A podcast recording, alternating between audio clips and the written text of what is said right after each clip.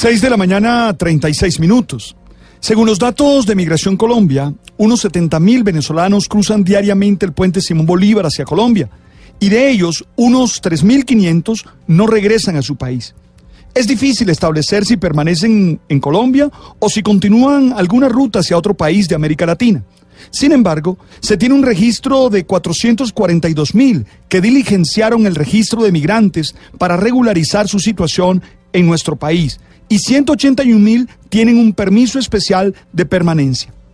Todo tipo de situaciones se han generado con la llegada de los migrantes del vecino país, que vienen en búsqueda de cualquier salida a su circunstancia allá en Venezuela, y que podemos pensar que consideran que las más complejas situaciones que viven en otro país son preferibles a las que han estado viviendo allí. Una de esas situaciones es la mendicidad, la súplica por ayuda económica en las calles o en los transportes de algunas ciudades. En Medellín se ha organizado una especie de colonia de venezolanos y sus voceros han iniciado una campaña para que sus compatriotas exploren otro tipo de estrategias para obtener los recursos económicos que les permiten sobrevivir en la ciudad. La mendicidad, insisten, es la forma menos favorable de sobrevivir y una garantía de no poder salir adelante. El tema de la mendicidad nos pone en todas las circunstancias ante un dilema entre dar el pescado y enseñar a pescar.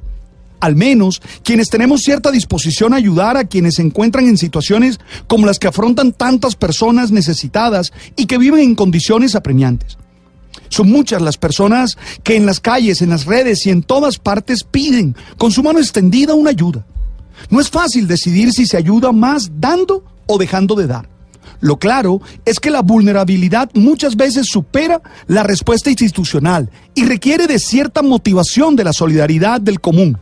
Ojalá siempre de tal manera que aquellos que la reciben puedan verse fortalecidos y con mejores posibilidades de no tener que depender de esa ayuda. Ideal que no debe perderse aunque no siempre pueda ser cumplido. Todos tenemos que luchar por condiciones de equidad, en las que todos tengamos posibilidades de realizarnos dignamente. Esa es la manera de ser verdaderamente un buen ser humano. Lo demás puede ser accidental. Ser bueno es ser justo.